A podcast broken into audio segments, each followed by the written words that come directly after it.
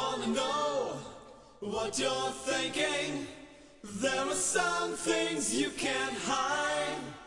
I wanna know what you're feeling. Tell me what's on your mind. Bueno, listo, estamos. ¿eh? ¿Cómo, ¿Cómo va, César? Perfecto. ¿Todo bien? Todo en orden, mi querido. Bueno, la verdad estoy súper contento, estoy re emocionado. A mí, a mí la gente me carga que siempre que empiezo una entrevista digo estoy súper contento. Pero es la verdad, para mí cada invitado que, que me dé la posibilidad como vos de, entrevistarlo me, pone tan contento, ¿viste? Y me, emociona tanto que, bueno, es, lo que siento. Y para mí cada invitado es único y no sé si a vos te pasa, ¿viste? En otras cosas de la vida, como que yo no, pero genuinamente, ¿viste? Que estés vos acá, César, me pone re contento. Bueno, para mí es un placer y qué lindo lo que me decís porque eh, cuando uno siente pasión por lo que hace, sí. eh, disfrutarlo y que te genere esa sensación de, de, de adrenalina, Ah, siempre sí. digo que el día que a mí algo no me ponga nervioso, tengo que cambiar de rubro, porque Qué bueno. los nervios, ponele, presentar una colección, Sí. eh, ver que se prende la luz colorada en la cámara que te está enfocando cuando uno tiene que contar Sí. algo, hacer una crítica de moda o lo que sea. Eh, no es que me, me pone nervioso desde el lugar de la del temor a equivocarme, pero sí de la adrenalina que me genera. Y en, un, Sí. en un punto es lo que vos decís, me pone contento y me da placer. Y también el hecho de decir soy un agradecido que puedo hacer lo que me gusta y puedo vivir de eso y vivir bien, ¿no? O sea, Claro. Creo que también eso eh, no le pasa a todo el mundo. Bueno, eso lo hablábamos un poquito fuera de cámara mientras preparábamos el, el café, que yo te decía que mi filosofía de vida es estar totalmente sobrio, Claro. sin ningún medicamento, sin ninguna droga exógena, que, que no, yo, por ejemplo estoy a favor de las drogas, ¿eh? O sea, obviamente hay que tener cuidado con los chicos, que, que sepan lo que están haciendo, pero yo digo, así como el alcohol en una época estaba prohibido, me parece una pavada que prohíban la- las drogas, la marihuana sobre todo, y bueno, hay que ver otras con cocaína, pero bueno, no, no vamos a hablar de, de eso. Pero lo que yo te decía fuera de cámara, que a mí el hecho, la expectativa de, de recibirte, viste, hasta el último momento digo, uy, bueno, puede ser que al- algo te surja, que no puedas venir, el hecho de que hayas venido, viste, todo eso a mí me genera, lo, lo que vos decís, una adrenalina. Y, y yo siempre cuento una anécdota al aire, pero, porque obviamente eh, es muy común que los invitados no, no escuchan mis entrevistas, pero yo se las repito al entrevistado porque es la primera vez que la escucho. Yo siempre cuento una anécdota muy divertida, yo soy judío, que mi mamá, como buena madre judía, cuando yo empecé con el podcast, que todo el mundo dijo, bueno, este ya se le va a pasar dos, tres veces, mi mamá me llama y dice, che, eh, Elías, ¿vos estás trabajando abogado? Viste, como buena madre judía. Le digo, ¿pero qué pasa, mamá? No, pues yo estoy preocupada. ¿Vos estás ganando plata? Porque te veo que estás todo el día entrevistando. Le digo, pero escúchame, mamá, ¿vos cuántas horas por día ves Netflix? Dos, tres horas, ¿no? La gente, vos lo sabés, César, porque sos un hacedor. La gente está tirada en la cama, no hace nada de su vida. Capaz que va a trabajar, como hablábamos antes, ocho horas, pero llega a las siete de la tarde a la casa, está de siete a una haciendo zapping, tirado, eh, no sé qué. Yo digo, mamá, yo tengo mi propio programa donde conozco a gente, soy el productor, los entrevisto, edito yo, lo subo a YouTube, lo subo a Spotify y, y a todas las redes eh, donde se puede distribuir por audio. Le digo, ¿qué le molesta a la gente? ¿Entendés lo que te digo? ¿Qué le molesta? Porque yo, la anécdota me parece válida porque eh, mi mamá, que es la persona que más me quiere y más me defiende, hasta ella me dijo, che, pero estás trabajando y, y- y mucha gente, no sé si, por eso ahora eh, quiero hablar con vos de eso, de qué bueno cuando uno puede vivir de lo que ama, de lo que le gusta. Pues ¿sabes lo que pasa, César? Es muy poca gente que lo hace. Por eso yo te digo, yo soy un agradecido del universo. Entonces, esa adrenalina que te genera, sumado al hecho de que te sentís pleno con lo que Mm. estás haciendo, encima yo que tengo como un abanico, yo, soy- yo soy geminiano. A ver. Para los geminianos es como que nos aburrimos muy rápido de todo. Y, y la vida a mí me, me ofreció un abanico laboral donde es imposible que me, que me aburra, porque eh, todo lo que hago me gusta, todo me da placer y encima me genera dinero. claro. Entonces, eh, tengo libertad de horarios, hay un montón de cosas que gracias desde la ropa hasta la televisión o la radio, te da, viste, como libertad, te da tu tiempo, eh, poder administrar el tiempo. Yo te escuchaba recién cuando repetías la anécdota esta de la gente que trabaja ocho horas y está aburrida en el trabajo y llega a su casa y sigue Mm. aburrida. A mí no me pasa. No.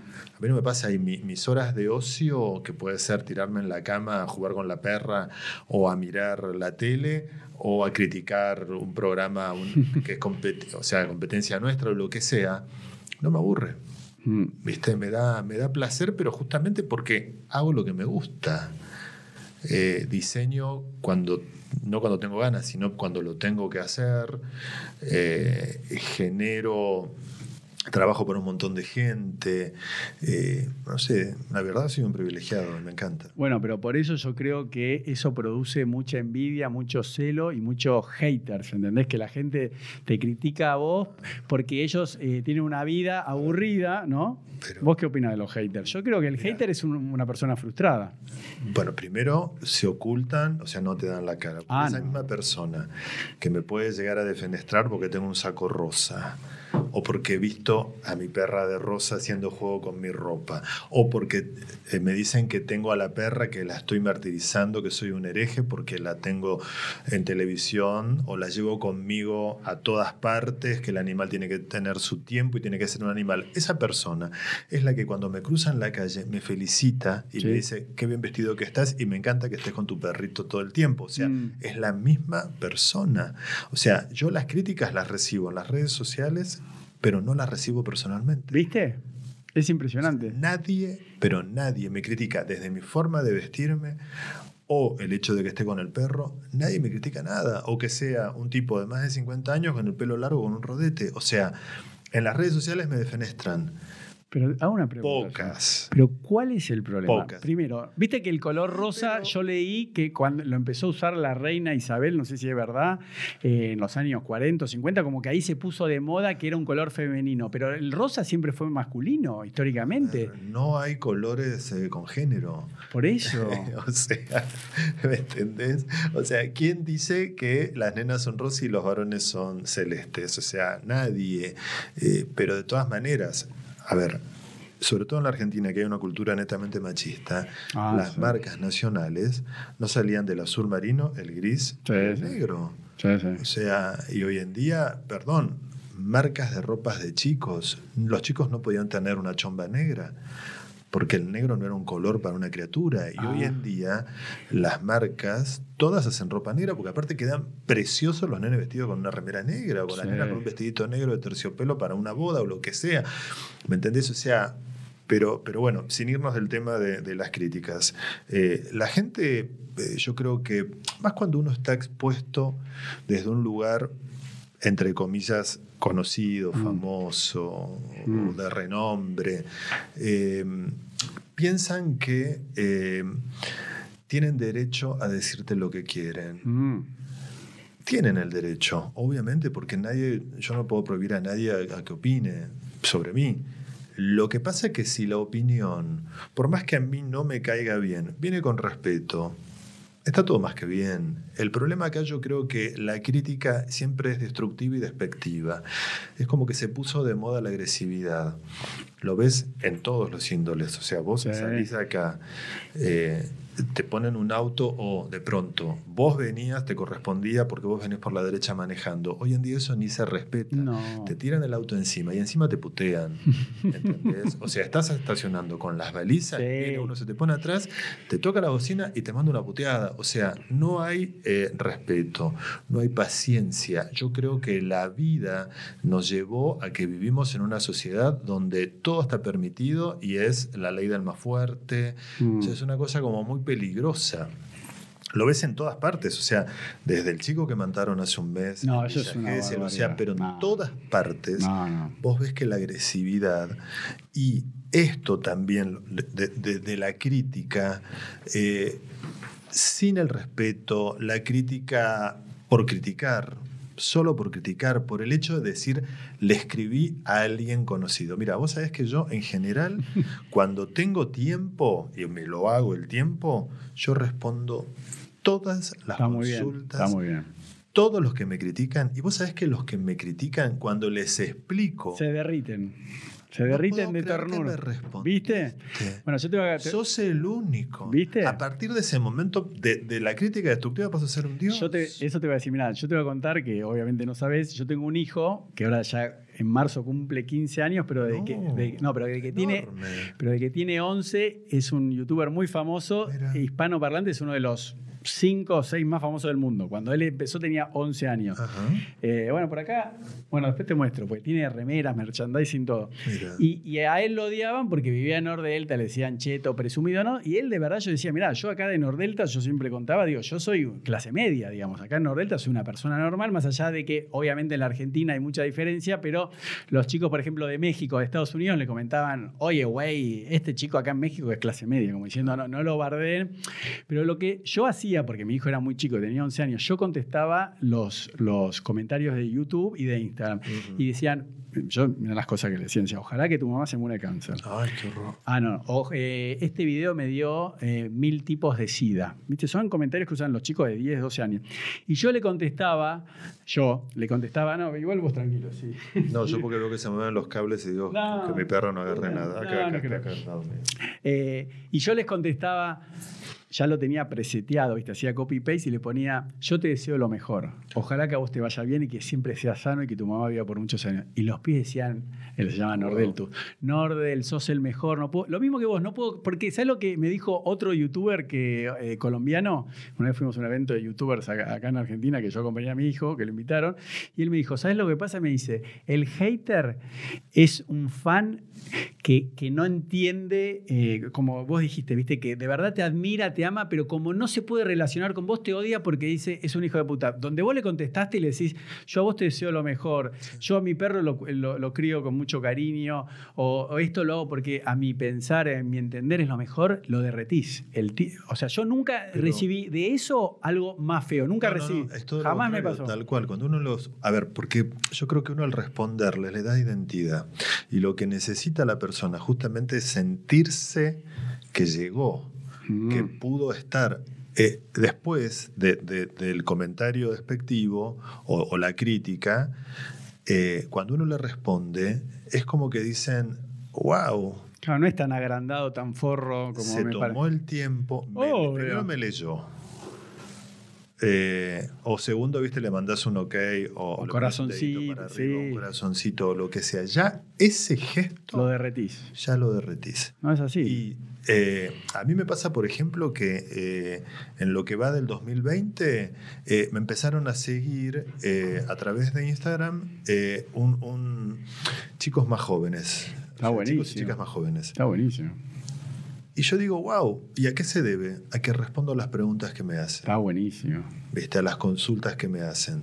Muchos me decían, no te conozco de la tele, a, a- a raíz de mi respuesta me han mandado fotos, o sea, se han tomado el tiempo de poner y mirar. Claro. Y me dicen, sos mi referente, cómo te vestís. Claro. Mi papá me encantaría que se vista como vos, cuando yo tengo la edad realmente de sus padres. Bueno, pero te puedo decir algo. Yo cuando tenía 18 años viajé por primera vez a Italia y ahora yo te estoy viendo el look todo. Vos parecés un, un italiano. O sea, un hombre en Italia. Yo cuando fui a Italia a los 19 años y veía que los hombres usaban camisas rosas, pañuelos rosas con un traje azul, yo, y lo digo con respeto, decía, che, pero acá son todos gays. Claro. Y el hombre italiano, después entendí por qué el centro de la moda masculina está en Milano, se viste como vos, pero se viste el más macho de Italia, Sí, se sí, viste bueno, así, así está recatado, digamos, porque se ponen unas cosas que en Argentina, si no te pones, yo por ejemplo, soy abogado, tengo, que tener un- tengo traje gris, azul y negro. O sea, porque... Para de contar. No, no, no, porque en Argentina no se le permite, ¿entendés lo que te Sí, digo? igual ahora cambió un poco, ¿no? Pero, pero no, pero es verdad lo que vos decís. Bueno, a mí, a ver, yo tengo sangre italiana igual, adoro la ropa italiana, la moda, obviamente me dedico a esto, entonces también es como que yo tengo un personaje donde un poco exagero. Sí, bueno. Obviamente, eh, anoche hablaba con mi novio y, y justamente le hablábamos de eso, ¿no?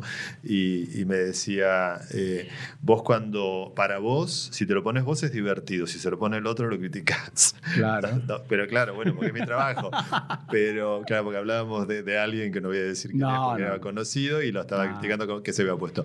Pero, pero un poco es eso también. Eh, a mí, obviamente, yo, así como me ves, salgo de mi casa a la mañana y, y voy a Cañitas al taller y después me voy a Palermo al canal eh, y después vuelvo a mi casa, yo vivo en Recoleta y tal vez porque vivo en Recoleta eh, está como un poco más permitido, que es un poco Claro. más snob, pero si viviera donde viviera seguiría vestido igual, ¿no? No. Pero, pero a la gente le llama la atención, obviamente, ¿por qué?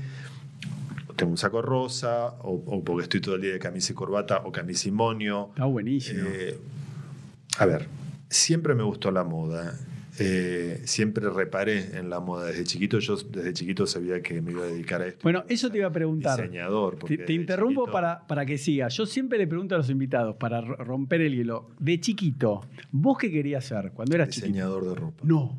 Qué suerte. ¿Ya sabías tu vocación? Más, yo te voy a decir una cosa que yo ya lo he contado, pero como dice Chiquita Legrand, el público Oh, siempre sí, es verdad. Y siempre hay alguien que nunca te escuché y te va a escuchar. No, y aparte mi público es distinto, viste, de que siempre cambia. Eh, de acuerdo donde hacer la entrevista es Nosotros teníamos de chiquitos una casa en, en la costa argentina, en la localidad de Santa Teresita, Sí. pero no en el centro de lo que era el pueblito. Mm. Y digo pueblito sin ser despectivo. No, pero es lindísimo. Pero la casa estaba entre médanos, cruzabas un médano y llegabas al mar. Mm. Y, o sea, había que llegar. Yo fui una vez a Santa Teresita, ¿eh?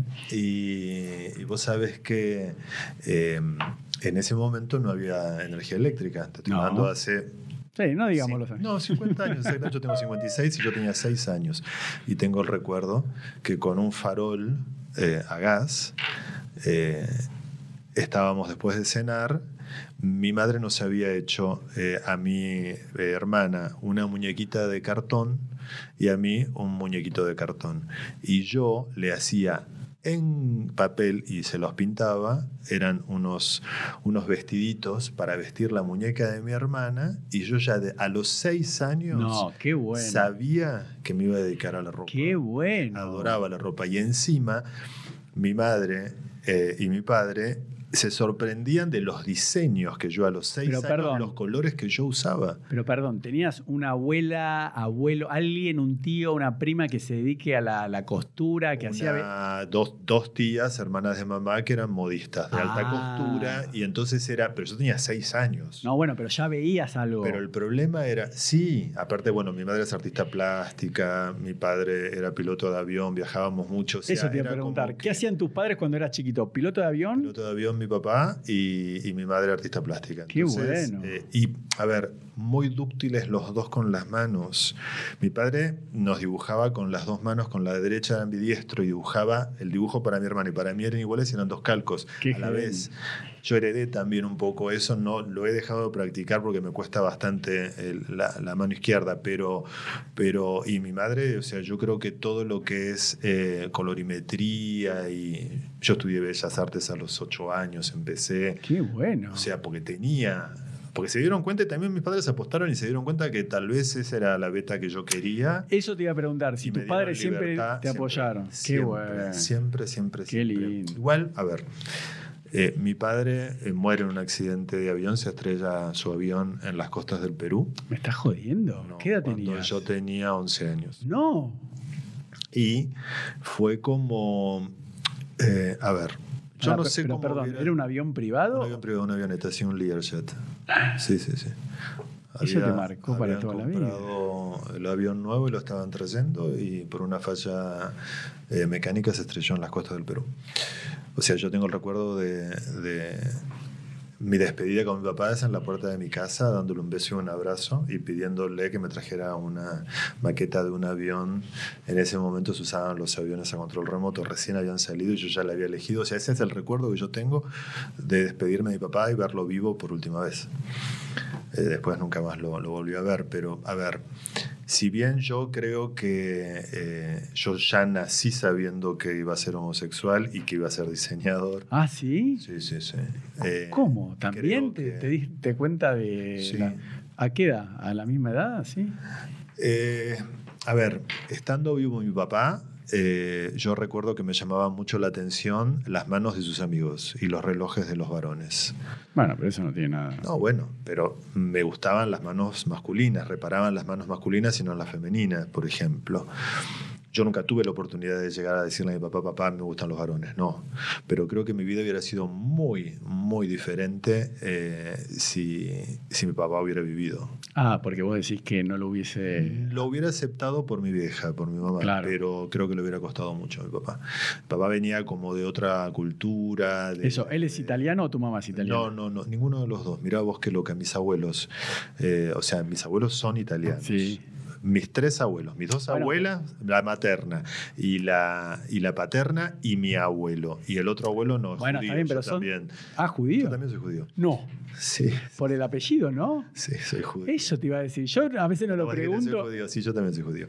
Pero. A ver, y contame, ¿cómo llegaron ahí? Porque, no, no, porque yo cuando decía descendiente italiano, no digo que hayas nacido. Ah, no, justo- no, por eso yo pensé que decías mis padres. No, ningún, ni mis No, padres son los dos argentinos. Igual que yo, obviamente, Ah, no, pero no, digo. Ok, ok, pero sí, eso- yo tengo sangre italiana, tengo sangre italiana y sangre Ah, pero vamos, por tu, tu- tu apellido. ¿Tu apellido de origen? ¿De qué país viene? Austrohúngaro, es, es austríaco, Jurisic. Por eso. Y es, es Jurisic. Eso es cambiar. La- después, obviamente, el, el apostrof final de la C se transforma en CH cuando todos entraban acá. Claro. ¿viste? Pero porque mis abuelos vinieron también de, de afuera, eh, obviamente en la Primera Guerra Mundial. Es más, yo por un tema de, de- de documentación no tengo el pasaporte, o sea, la ciudadanía italiana, porque justamente la tendría que tener, pero se perdió una partida de nacimiento que no aparece por ningún lado. Ah, ¿viste? Es- ah, justamente por la guerra. Entonces es imposible poder eh, Ah. recuperarla, pero si no sería también italiano. Por eso también yo creo que llevo en mis venas eso de, de la ropa, de la Sí. moda. Y tengo como. A mí, por ejemplo, en Europa, yo hablo muy bien italiano igual, pero en Europa me dicen que soy italiano. En España me dicen que soy italiano. En Turquía me decían que soy italiano. O sea, yo tengo como. Parezco napolitano. Eso te iba a Tengo decir. como una onda mora. Exacto. ¿Viste? ¿Viste? O tal vez podría ser un romano por la nariz, pero soy más napolitano. Sí. O sea, soy cero milanés. No, pero vos sos Soy alto. más del sur. No, pero vos sos alto para ser de un Sí, paisano. O sea, para ser uno del sur, sos, sos alto, tenés porte así más, eh, viste, así de, de Milán para arriba. Sí, bueno, pero, pero bueno, nos fuimos un poco del tema. No, no, pero igual Pero- vale todo, ¿eh? No, no nos vamos de tema. ¿eh? A mí me gusta, viste, cuando vamos a donde nos lleva la, la- la No, conversación. pero bueno, estabas preguntándome justamente por, por, No, por bueno, mis después volve- raíces Sí, sí, sí. y por mis padres. Mi padre eh, piloto y, No, no, y vos, mi madre vos- artista claro, vos me decías que si tu papá hubiese vivido, hubiese sido más Yo creo que me hubiera costado Claro. más, eh, a ver, no hubiera tenido tanta libertad de acción para poder tener eh, una elección certera. Mm. La elección hubiera sido la misma, no es que yo hubiera sido un frustrado, Mm. eh, tapado, entendés que Mm. me hubiera casado, hubiera tenido hijos porque mi papá quería y hubiera sido un infeliz toda mi vida. No, porque no fui criado así. Qué bueno. Pero creo que ayudó mucho en mi vida eh, la, la colaboración de mi madre y de mi hermana, para que yo Mm. pudiera ser feliz con la elección que quisiera, no desde la elección sexual, sino Sí. la laboral. Exacto. eh, todo, toda esa gran libertad que yo he tenido, eh, o sea, yo soy producto de esa gran libertad que me dio mi familia. ¿no? Qué bueno. Bueno, yo fui criado, digamos, a la antigua. O sea, mi papá era como que me, me dijo, bueno, cuando tenía que estudiar era o abogado, médico o contador, ¿no? O rabino. Pero, digo, y, y después siempre chiquito era... Tenés cara de rabino igual, te estoy Yo- yo- imaginando con... No, pero yo bucles. igual tengo pelo, ¿eh? Porque mucha Eh, gente me dice, lo voy a mostrar Claro, en cámara. estás siempre con sombrero. No, pero esto, esto me lo hice para armar el Es personaje. un look, obviamente. Yo te veo, est- estás, es tu, tu imagen, es tu Instagram, están, es todas las notas estás con eso. Cuento que me abrió la puerta y estaba con el sombrerito y todo vestido. No, no, porque me, yo lo que digo es que también esto es un poco mi alter ego, que yo siempre tuve fascinación, viste, por Batman, por Superman, por el hombre araña. ¿Por qué se tapan la cara y por qué para ser superhéroe te tenés que disfrazar? ¿No? Eh, no sé si alguna vez lo pensaste así, pero digo, ¿por qué Bruno Díaz, ¿no? No puede ser todo el día o que viva vi- vestido de Batman o que viva sin la máscara de traje y dice, hola, ¿qué tal? Soy Bruno Díaz. Hago ¿Por un paréntesis. A es ver. la segunda vez en el día que hablo de superhéroes. Ahí. Mirá qué loco. Yo tengo fascinación por los No, superhéroes. pero ¿sabes por qué? Porque estaba hablando con Nacho Guano, que es compañero mío de Confrontados, y hoy Carla Conte, la, la conductora de, ¿Nacho del Guano? programa. Sí, Na- Nacho se convirtió al judaísmo. sí, claro. claro. Mira, todo, todo, todo se une. Eh, Che, me Carla- tenés que hacer el gancho con Nacho que lo quiero entrevistar. ¿eh? Ah, bueno, dale. Con él me voy a Obvio, divertir. A todos mis compañeros. Ah, Sí, dale, bueno, sí, te tomo la palabra acá al aire, eh, queda Sí, grabado. obvio. Pero bueno, para no Dale, vamos. el tema de superhéroes. Vamos a los superhéroes. Carla Conte hoy vino con su nene, con, con, Sí. Su- con sus dos hijos, pero el menor, Sí. que adora a mi perra, y vino disfrazado de, eh, con un disfraz del Increíble Hulk. Sí. Entonces, un nene chiquito. Y entonces sacamos el tema justamente de cuáles eran nuestros eh, superhéroes preferidos. Claro. ¿Viste? Y mirá que lo que vos ahora hablas de los superhéroes y yo nombré a Batman, justamente porque Batman de todos es el único que no tiene poderes eh, Exacto. superiores. Yo también lo analicé eso, exactamente. O es sea, el único. Sus poderes son la coraza de su traje y el poder del dinero y de la ciencia y de, y de todo lo que es la industria de la tecnología para No, pero él no las tiene- armas que pero tiene, vos sabés que yo hice el auto que tiene. el mismo análisis que vos, que la gente me carga, pero yo llegué a esa misma conclusión y, y por eso estoy tan fascinado. Claro, porque el hombre araña le pica la, la araña y por eso vuela, va, vuela, va, va de liana. Todos. Pero Bueno, bueno, pero te hago una consulta. Vos, cuando te vestís así, ¿vos no estás sintiendo que te vestís de Batman? Decime, ¿no sentís que te pones como un traje? Pero no, no un traje de vestir, Sí, no, pero te entiendo. que vos te armás, te levantás a la mañana, más allá de como que está el César. A mí me pasa, viste, por eso como que tengo mi alter ego, que soy Elo, que a mí me decían, así, yo me llamo Elías, pero de chiquito éramos todos sobrenombres, no, éramos Elo, Marto, Chino, Gabo, Niso. Y, pero yo siento que yo, el verdadero, soy, este. ¿Entendés? Cuando me. Hoy en día, cuando la gente me pregunta, porque, o mismo los invitados fuera de cámara, le digo, no, yo hoy en día siento que es al revés. Yo soy este. Este soy yo, el que estoy hablando. Y por eso ahora me animo en Instagram a mostrar, por ejemplo, hoy hice una historia que me estaba haciendo depilación definitiva, lo digo al aire, me hago depilación definitiva de, de la espalda, pubis, cola, pierna entera. Hice una historia, porque igual tengo una trampa que mis clientes eh, no, no saben la mayoría que yo tengo esto, ¿entendés? O sea, mis clientes más tradicionales. Pero vos pensás que sería contraproducente. Me vean huevo. tus historias, los perderías como cliente. No, pero ¿Dejarían de tener un buen profesional no, yo por te la soy. imagen? No, mira, yo te soy Son sincero. tan poco inteligentes. Y no, pero yo, por ejemplo, ahora estuve en Los Ángeles porque yo soy representante legal, no voy a decir los nombres, de dos fundaciones, ¿no? Que son súper seriotas, ¿viste? Con un board of director, ¿viste? Con una comisión directiva de gente de 60 a 80 años, ¿viste? Y yo voy ahí disfrazado, ¿viste? De abogado, lo en inglés, todo perfecto. Yo creo que si ellos me ven en la historia que hice hoy haciéndome depilación definitiva, se horror, ¿entendés? Diría, no, este abogado no nos puede representar. ver, voy a ver tu historia. Ah, dale, mírala. Igual solo mostré la axila. Dije, voy a ir mostrando. Ah, tal- no, yo pensé que habías mostrado todo, No. como dijiste. Por eso me, me- me sembraste ahí como la No, semicita. no, no, la- no, no, no, porque dije, voy a ir haciendo una historia cada vez que, sin mostrar las partes, porque bueno, hoy estaba Las viendo... partes, las partes. No, no, porque yo veía hoy, no voy a decir la, la influencer, igual lo puedo decir, bueno, no importa, era Flor Moyano, que estaba mostrando una chica muy linda, viste, que, que es una influencer, tiene 20 años, que hacía, estaba haciendo una historia que estaba en un centro de belleza y le hacían no sé qué, viste, como que le taladraban la cola con un aparatito y le hacían pa, pa, pa, pa, pa. Sí. Entonces dije, bueno, si ella hace eso, yo voy a mostrar que me estoy haciendo depilación. No, no, claro, pero bueno, después cuando llegó al pubis y a la cola no iba a mostrar las partes íntimas, pero dije, bueno, eso me no, parecía divertido que yo estaba abriéndome los cantos, porque me hago tiro de cola también. Y, y, y dije, no, pero si es verdad, eso sí te reconozco. Estas fundaciones americanas, si me ven esas historias, me sacan. Claro. Y yo, la verdad, cobro un buen sueldo por ser representante legal Sí, acá en. Argentina. Pero el resto de, de- de la gente es como que yo, de alguna manera, mira, yo invité a dos chicas que son muy talentosas, se llaman Vale, eh, Sofía y Valen. Tienen un, un canal de YouTube que se llama eh, Cómo salir del closet, ¿no? Que ellas son de, bueno, dos chicas gay que se casaron y que tienen un canal que hablan de cómo salir del closet, como que... la conozco, la tuvimos en el programa de Pampita. ¿A quién? A, A la rubia de rulos. a- a la rubia, A ella. la rubia ah, de vale, sí, vale. La que es más bonita, la otra es morocha de pelo. Sí. Las dos son divinas, pero a la Vale. rubia que es como eh, que es actriz, Sí, sí, sí, sí, sí. De verdad son las dos actrices. Y, y bueno, Bueno, yo conozco solo una. bueno, y ellas fueron mis invitadas número dos, o sea, hace un año y pico. ¿Quién fue el número uno? Eh, no, un chico, un youtuber, se llama Javier Ayul. Pero lo, lo divertido, eh, lo que me pareció genial de ellas, que ellas decían, todos tenemos un closet del cual salir. Y a mí me repegó, por eso las invité, porque yo en ese momento decía, sí, yo estoy saliendo de mi closet, que era decir, bueno, yo soy este, ¿entendés? Como diciendo, está bien, soy heterosexual, me gustan las mujeres, pero digo, voy a salir de, de mi eh, personaje de abogado y decir, bueno, este es el elo que la gente no conoce. Y yo cuando dije, yo quiero tener un, un programa de entrevistas porque quiero conocer gente, un poco yo lo que antes te decía, eh, es que yo sí estaba, por más que tenía esta vida sana, vegana, todo, estaba un poquito en la ruedita que yo trabajaba de abogado, venía a mi casa, estaba con mis hijos, me iba a entrenar, no sé, pedaleaba dos horas, volvía, estaba con mi esposa, y mi vida era muy rutinaria. Yo ya me quería divorciar y, y bueno, y por otro lado yo decía, che, está bien, pero yo me voy a, yo ya tenía tomada la decisión que me iba a divorciar. Pero ¿Cuánto hace que te divorciaste? Un año justo. Ah, re poco. Sí, sí, sí. O sea, también tiene que ver con este proceso de esto. Sí, sí, sí, sí. No, esto, esto a mí me, me reayudó porque. Pero bueno, pero ah, primero voy a este punto. Entonces yo dije, no. Por eso yo entiendo al hater, porque a mí en, algunos momentos me pasaba porque no tenía algo súper.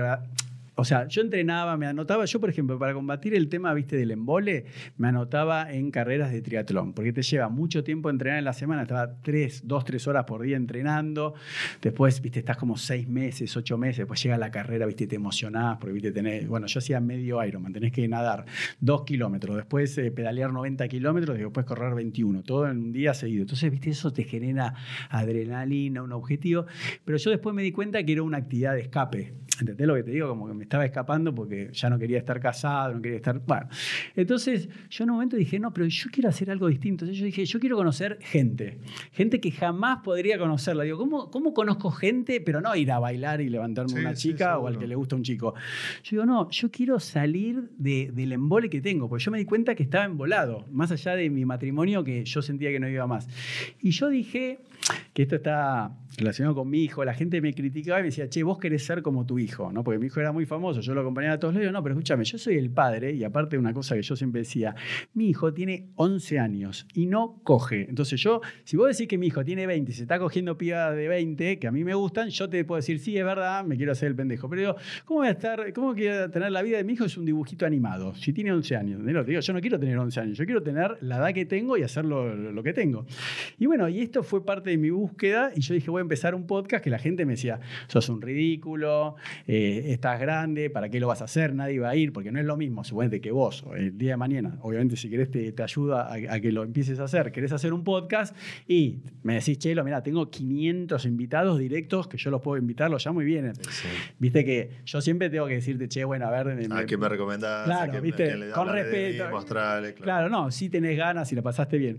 Y, y bueno, y yo gracias a esto me cambió la vida, ¿entendés? Porque yo es como que me fascina y es mi, ¿entendés lo que te digo? Me, me- me cambió completamente la vida porque yo creo que todo pasa por las personas, Bueno, recién lo dijiste cuando empezaste la entrevista. Estoy feliz que estés acá. Ah, sí, no, no. Eso, y te pone feliz. Ah, no, yo estoy loco. O sea, eh, pero realmente de Realmente felicidad. Y creo que es eso, justamente, te cambió la vida porque cada entrevista te genera adrenalina y te provoca felicidad. Bueno, pero y más allá de lo que aprendo de la gente, por eso yo, el motivo de mi podcast, yo que estaba, digamos, eh, así en, ese estado como embolado de, de la vida y estaba un poco, viste, así, eh, viste, como un poquito de rencor, eh, esto a mí me, me- me cambió la vida, el, el- el- el podcast, porque empecé a conocer gente súper talentosa, que imagínate, yo en qué contexto puedo sentarme con vos a charlar? En ninguno. Sí, bueno.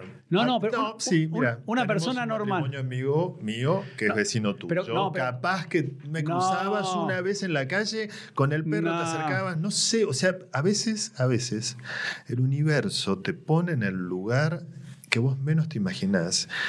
Está bien, no pasa todo los No, pero te puedo decir algo. No estoy de acuerdo, César. ¿Sabes por qué? Pero yo no sé. No, porque yo te voy a explicar algo. Mira, yo lo que me di cuenta y por eso empecé el podcast, porque yo dije, yo quiero inspirar a otra gente a que escuche historias de vida, ¿no? Ah, o sea, cómo sí. César termina siendo este personaje. Porque eso, lo que ahora quiero que hablemos, y por eso quiero que volvamos ahí, después hablamos de este tema, es cómo se construye este personaje, este superhéroe que es César. ¿Entendés? Porque yo digo, una persona que, de- eh, lo que no me dijiste, ¿dónde fue, en qué barrio te criaste? ¿Vos de dónde sos? En la zona norte.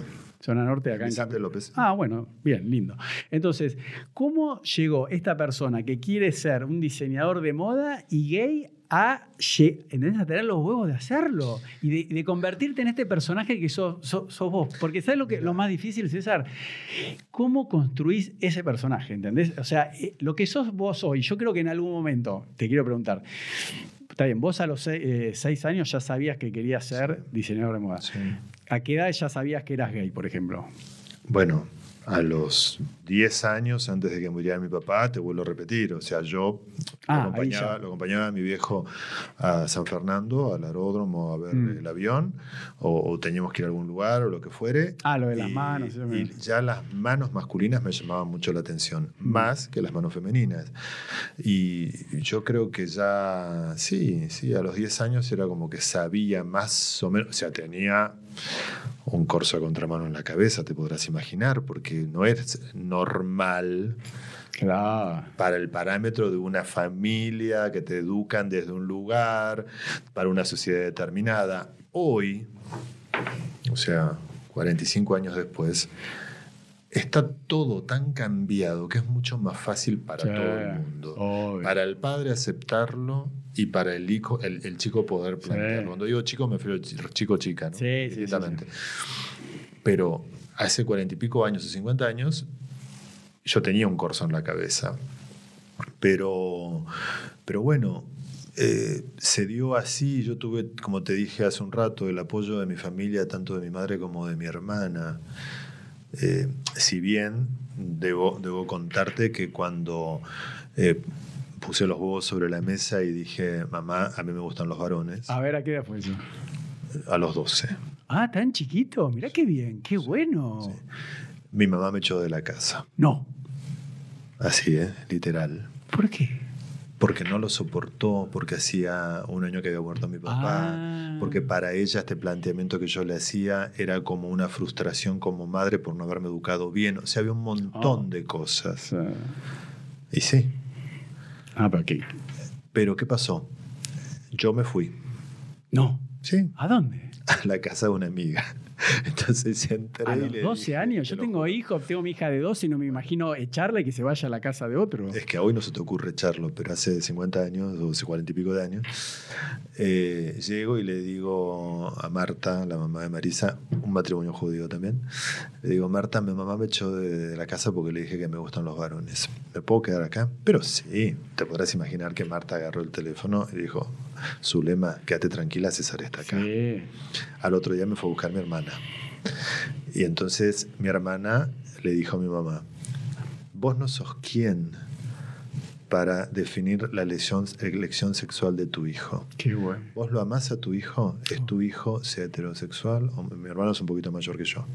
Aparte, viste que las mujeres siempre son como mucho más, Sí. más pensantes, Sí. más prácticas. Tienen eso, bueno, ese sexto sentido que a las... Bueno. Y entonces la dejó pensando mi vieja y me fue a buscar a la, a la casa de Marisa, habló con Marta, con la mamá, y me dijo, te venís para casa. Y hablamos con mi vieja y si bien yo creo que no le habrá sido fácil, pero se dio cuenta, o sea, mi hermana le dijo, eh, si César se va, lo perdés como hijo y lo vas Oh. a perder porque le gustan Oh. los hombres y no las mujeres, es una ridiculez. Y mi vieja pensó y dijo, no, tenés razón. Y es el día de hoy que con mi vieja tengo el mejor diálogo, le cuento absolutamente todo, me pregunta absolutamente todo. No, no, al punto tal de que, por ejemplo, A ver, Estos un días- ejemplo. ¿eh? estos días pasados tuvimos un entrevistado en el programa y salgo del programa, me suena el celular, mi vieja Ah, atiende no. y me dice, ni se te va a ocurrir entablar relación con este chico porque me parece... No, no, no, a ese, a ese nivel te Ah, Es digo. una ida y llamame, tipo, se Totalmente. preocupa a ver con quién salís. Y tengo 56. Sí, obvio. ¿Viste? O sea, pero al margen de que yo ya estoy de novio, o sea, No, nada que ver, pero mi vieja se ha preocupada como diciéndome, ni se te va a ocurrir fijarte en este personaje, porque no, no me gustó. Está bien. no lo conoce, lo vio en la tele. Por- Pero por eso, ni al diálogo que tengo con mi vieja. Qué bueno. Pero, Pero perdón, entonces desde ese momento a los 12 años, cuando te hizo volver a la casa, ya quedó todo bien. Quedó para- todo muy Qué bien, bueno. quedó todo muy bien. O sea, costó, obviamente. Bueno, igual me tu mamá- a mí. igual yo a los 18 ya me fui de mi casa. Ah, sí. O sea, sí, me, me alquilé un departamento en el centro. O sea, Bueno. me, me resultaba mucho más práctico vivir en, en capital que vivir en, en la zona norte. Yo fui como muy precoz para muchas cosas. Eh, Bueno, pero contame eso. Entonces, ¿vos te- terminás el secundario ahí en Vicente López? Un- ¿Del Estado Sí, o privado? sí, sí, sí, Pregunto. sí, privado, privado. Por eso, doble turno, ibas doble Sí, turno. Sí, sí, pero igual. O sea, eh, yo ya eh, empezaba a foguearme con el tema de la moda. Eso te iba a preguntar. ¿Cuándo empezaste con la moda? Es que yo ya eh, estando estudiando hacía asesoría de imagen sin que, sin que existiera. ¿Pero en el esa- secundario o en la universidad? toda- en el secundario con No. mis compañeras. No puede ser. Yo, mira, cuando me fui de viaje de egresado eh, Qué del bueno. secundario, le armaba los equipos a cada una de mis compañeras No. para salir para ir a bailar. Qué O sea, y una cosa que vos sabes que me lo preguntaron una vez en una entrevista y me quedó como eh, que me quedé pensando y me diciendo eh, qué loco porque vos sabes que yo jamás me sentí discriminado por nadie. Eso te iba a preguntar. ¿Cómo te trataron en el secundario? Porque ya eras un gay declarado, sí, ¿no? Sí, pero yo siempre fui muy respetuoso, nunca quise ni tocarle nada a ningún Mm. compañerito, ni, ¿entendés? Nunca, jamás me pasó en la vida eso. Y creo que eso también fue bien recibido por los otros, porque, a ver, eh, así como asesoraba a las chicas que me lo pedían, como era más fuerte que yo y la moda siempre me gustó, Mm. y me, y me iba bastante bien con el asesoramiento, asesoraba también a los varones, Claro. entonces, y les daba buen resultado, porque las chicas venían y le decían, ay, qué lindo, qué lindo que está, entonces venían y me decían, sos un ídolo. O sea, nunca, jamás, jamás en, en- en- en la vida me sentí discriminado por Qué nadie. bueno, Nunca. porque no, no. Creo que eso también me ayudó mucho. Eso te iba a decir. Eh, Sos una excepción, ¿eh? Porque Sí. por lo general. sí. Pero y te hago una pregunta también con respeto. ¿Vos no eras am- amanerado en tu forma de ser para que te jodan? ¿O, Yo creo o vos que- tratabas de, de- de comportarte así como un varoncito para no llamar la atención? No, no, no, no, no, no, nunca me, nunca me medí ni nunca tuve que controlar un gesto, Listo. una respuesta, una forma de Bueno, hablar. pero- Yo creo que siempre tuve una forma de hablar diferente. Porque me acuerdo de chiquito mucha gente me decía, tendrías que ser locutor de radio. Eso te iba a decir. Vos tenés tenés". una voz totalmente masculina de locutor. Por eso te pregunté si eras eh, en los gestos de otra No, manera, porque. no, no, siempre fue igual, igual, igual, siempre. A ver, mm, me ha pasado que mujeres se han confundido. Claro. Hasta me ha ligado una cachetada una vez de una que me quiso levantar y cuando le dije, a mí me gustan los hombres tanto como vos, la reacción que tuvo fue pegarme una cachetada. No, ella, vos. Ella a mí. Ay, qué loca. Sí, sí. Pero, o sea, o sea hay mujeres que... eh, algunas mujeres piensan que te van a traer al bando het- heterosexual. Claro. Y que para eso sos un desafío. Y otras, yo no sé si es que no se dan cuenta, ¿viste? Y, y te, te seducen. A ver, mi terapeuta dice que yo soy un seductor nato, que yo Claro. seduzco tanto hombres como mujeres. Claro. Me dice, por tu forma de hablar, me dice, Sí. yo soy un tipo que miro los ojos. Mm. Y en general no mucha gente mira Sí, los ojos sí. cuando te habla. Entonces piensan que tal vez Claro. le estás tirando onda cuando cero. Sí, sí, sí, sí, sí. Cero, porque encima yo soy redirecto. Si a mí se me gusta alguien, si me gusta vos, te digo, che, me parece bárbaro, me encantás. Pero me entendés, o sea, Sí, sí, sí, es muy difícil. pero, pero me ha pasado de todo. Pero nunca tuve que ocultar mi, Qué bueno. Sexual. Y creo que también eso fue como vender una imagen de, de, libertad y de tranquilidad. Pero creo que lo traigo justamente por la educación que recibí y el apoyo de mi familia. Me parece que yo creo que es, tan esencial que uno sienta el apoyo de su familia, porque obviamente eh, en las cuatro paredes de tu casa eh, es lo que más mamás. Sí. La esponja, ¿cuándo sos? Cuanto más chiquito sos, más necesidad tenés Mm. de tu vínculo familiar. Y si vos tenés el respeto y el apoyo Mm. y el diálogo, vuelvo a repetir, mi madre no lo soportó y me echó. Pero ella no estaba Pero- preparada ni fue Pero educada. Fue un momento, pero también Pero fue después te un aceptó al día al siguiente. año de la muerte de mi Sí, padre. no pasa y no te olvides nada. que mi vieja, judía, se tuvo que hacer cargo papá y mamá Sí. de los chicos adolescentes. Y en un punto, yo estoy convencido, nunca lo hablé con mi vieja, se lo tendría que preguntar. A ver. Ella sabía perfectamente que yo era Ah, gay. oh. Los padres eh, a Desde veces los son... seis años Sí. cuando le hice el vestido a la muñeca de papel de mi hermana. Estoy convencido. Sí, sí. Nunca tuve la necesidad de hablarlo. Bueno, lo voy a plantear en terapia. A ver qué me dice mi terapeuta. Pero ahora, mira, hablando con vos, hago, hago esa relación. Pero mi vieja sabría perfectamente. Yo lo que creo que fue el shock de que yo tuviera que decírselo. Eh, No, bueno, pero hay un tema de madre también como... yo tenía la necesidad, porque en un punto también yo jugué a, a- a la noviecita para que mi madre no se diera cuenta. Claro. ¿Me entendés? No lo disfrutaba. Y llegó un momento a los 12 donde dije no tengo por qué estar mintiendo ni mintiéndome. Pero igual, qué bueno que fue tan temprano en tu vida, porque eh, hay gente que Sí. pobre vive no sé cuántos años, hasta Yo qué sabía edad. que me gustaban los varones, obviamente no experimenté a los 12. Eh, o sea, yo debuté sexualmente a los 16. Está bien. También fui bastante precoz, pero, pero, no, pero no a los 12, pero yo sabía que no quería mentir más inventando eh, una historia de decir que tenía novia. Eso me hacía Mm. muy mal a mí y no me gustaba mentirle a mi familia, obviamente, ¿no? Qué bueno. Y escúchame, entonces, cuando terminás el secundario, ¿no? Sí. Eh, ¿Qué carrera o ya estabas trabajando con.? Yo quiero llegar a ver, a, a- No. a ver la receta del ADN, cómo llegaste a ser lo Mirá que sos qué hoy. loco, ¿no? Mirá qué loco. Yo la carrera que elijo después es la de óptico y contactólogo. Ahí No está, ¿ves? Me nada encanta. que ver, nada Bueno. que ver, pero porque mi familia tenían una cadena de tres, Ah. cuatro ópticas. No. Entonces dije, bueno, vamos a inclinarnos por ese lado. Mi prima, que era como una íntima amiga mía en ese momento de adolescencia, estaba estudiando esa carrera, esa se había recibido, mi otro primo también, mi Qué tío bueno. también. Entonces dije, me va a resultar muy fácil. Ah. La hice, pero me di cuenta que no era tan creativa como yo pensaba. Y Entonces, ¿qué hice? Dentro de esa carrera dije, me voy a poner a diseñar armazones de anteojos. O sea, ¡Qué yo quería bueno! el diseño. Yo, para mí, yo ya sabía que quería el diseño.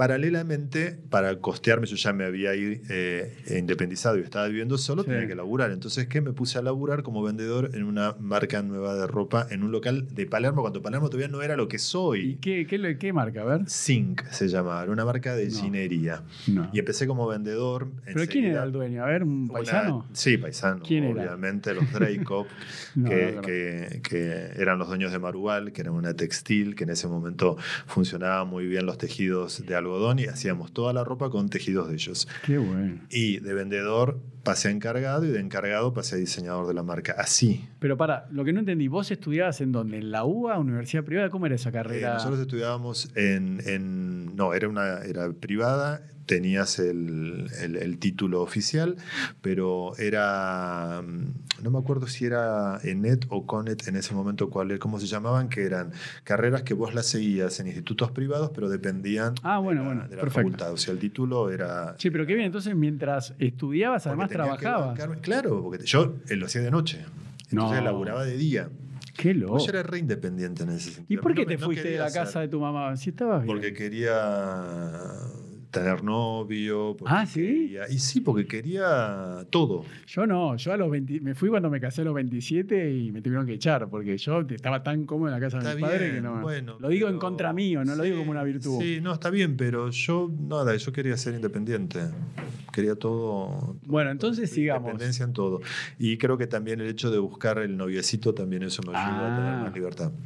Y entonces, bueno, Cuando eh, me doy cuenta que me encantaba lo que hacía Sí. en, en esta textil, que también eh, después estudié colorimetría porque empecé a hacer eh, las composiciones para las tinturas. qué bueno. Después empezamos en la empresa, empezó a importar géneros. Entonces dije, la óptica todo bien, me encanta, pero el diseño de anteojos va a quedar ahí y me voy a poner a diseñar ropa. Y así empecé.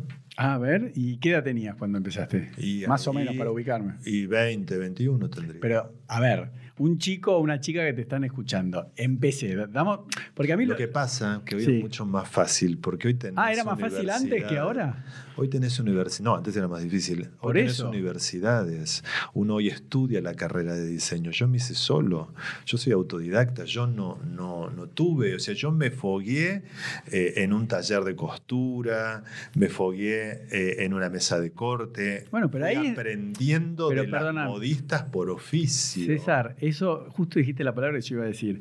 Antes las profesiones eran oficios ¿no? Que viste que las logias, que se habla tanto, las logias eran de, de los artesanos de cada uno de- del oficio, que no le quería. pasaban uno al otro y eran celosos de no enseñarte hasta que se dan cuenta que tenías condiciones y ahí el, eras el Exacto. discípulo. Entonces, hoy en día la sobreoferta que hay de carreras universitarias, que yo también hago un chiste que lo dije un par de veces en el podcast, que hoy en día para los padres judíos está la carrera en la Universidad de Palermo de fotografía. Yo tengo un matrimonio amigo que la hija estaba estudiando abogacía en la UB, de la UB se pasó a la Ditela, de la Ditela se pasó a la UBA y después dijo, bueno, voy a estudiar en la de Palermo fotografía. Entonces, los padres judíos están contentos porque el chico va a tener un título universitario, que es fotógrafo. A mí me parece un disparate estudiar Bueno. fotografía hace cuatro años. Bien, Porque bueno. son oficios que se aprenden trabajando, César. Pero Velo, escuchame una cosa. ¿Qué es esa pavada de.? Hoy en Yo a mi hijo, ¿sabes lo que le ¿sabes digo? Le digo, no vayas a la universidad, hacé lo que te gusta en la Bueno, vida y aprendelo. Hoy en día te recibís, esa es una carrera de cuatro años y te recibís de asesor de imagen. ¿Y qué es eso? A ver, contame un poco. O sea, asesoría de imagen es ayudar a una persona a elegir qué ropa ponerse para un evento, cómo armarse una valija. O sea, cosa que vos decís, yo no puedo creer que en una universidad te enseñen. Bueno, pero igual te puedo decir algo a Y favor. que alguien pague. No, está bien, pero te puedo decir eso. a favor tuyo, lo único bueno de las carreras universitarias es que jerarquizan profesiones, como por ejemplo mi papá, yo en un momento le dije, chepa, me parece que voy a estudiar marketing. Tipo, mi papá me dijo, ¿Qué es eso? que, que es esa de la minera antigüedad, voy a decir que es una carrera de Pitman, me dijo. O sea, marketing para mi papá, aunque sean cinco años, le parecía un chiste.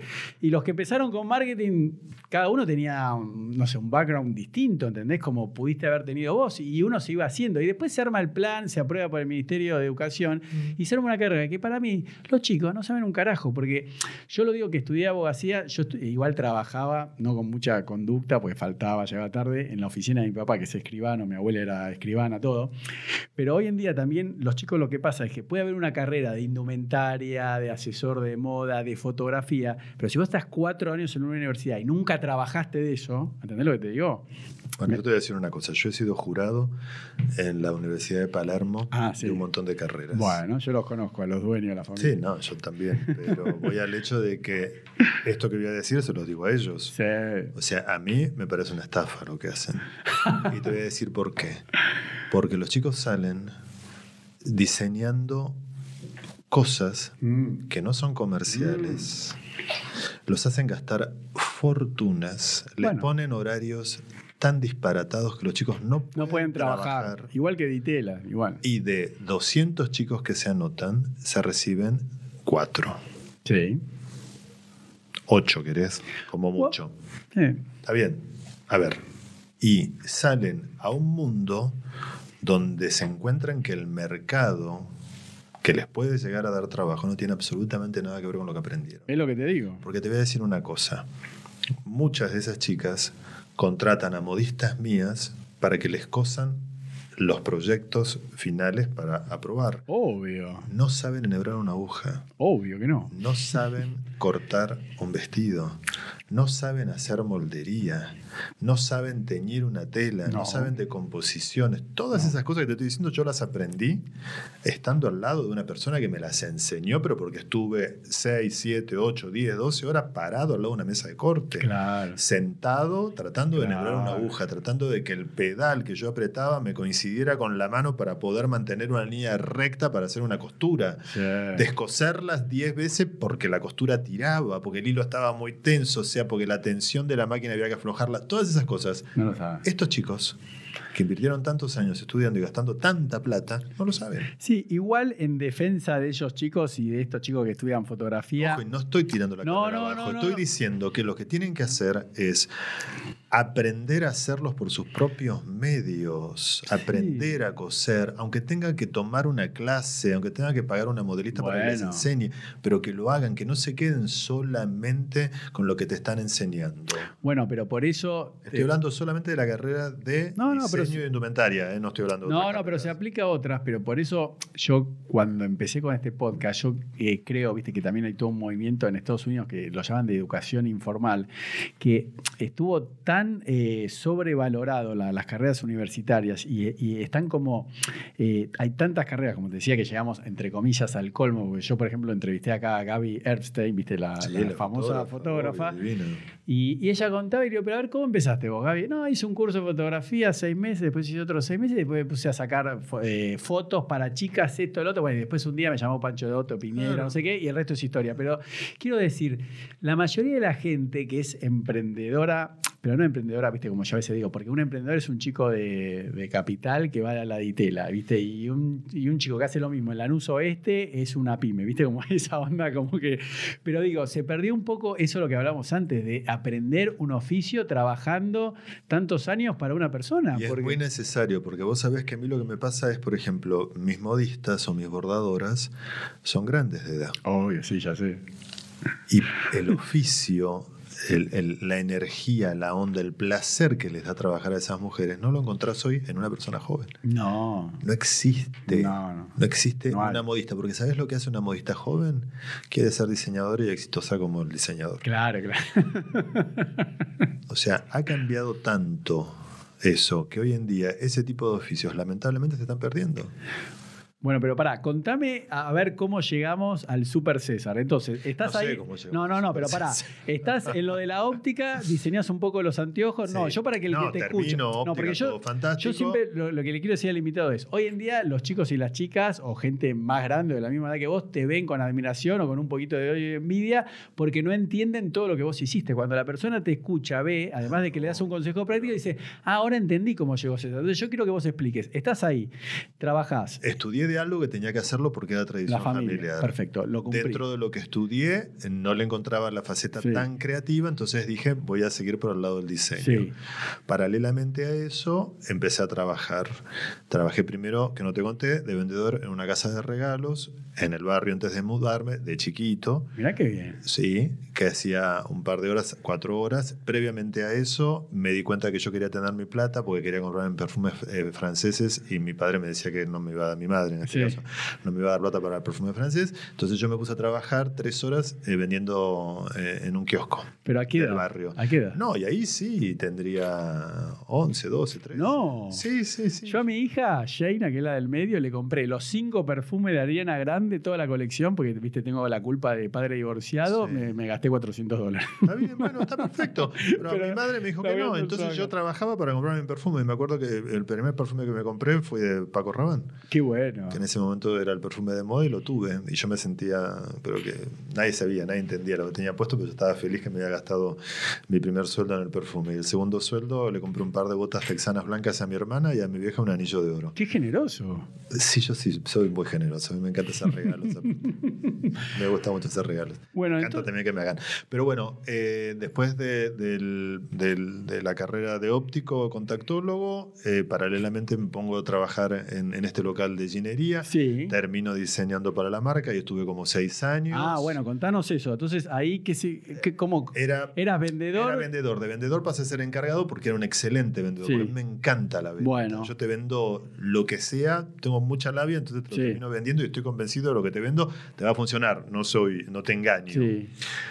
Eh, Pero ¿cómo te dicen? Empezá a diseñar. porque había un diseñador en la marca y yo cuando le vendía a las clientas la ropa la transformaba. Ah, eso te iba a preguntar. En el, en Pero- el pero local. Explícanos, vos decís ginería. ¿Qué, qué significa? ¿Vendían solo jeans? Pregunto de mujeres, Pero jeans, hombres y nada mujeres, más. pantalones de jeans, faldas de jeans, shortcitos de jeans, jardineros, remeras, camisería, Ah, tantas era cosas. todo, todo informal, más accesorios. Ah, Había una alianza con una zapatería que la puedo nombrar porque no existe más, que era Pepe Cantero. No, acá puedes no nombrar cualquier hacía- marca, a mí no Ah, bueno, para que no te... no. Estoy acostumbrado a la tele, ¿viste? No, no, igual te digo algo de.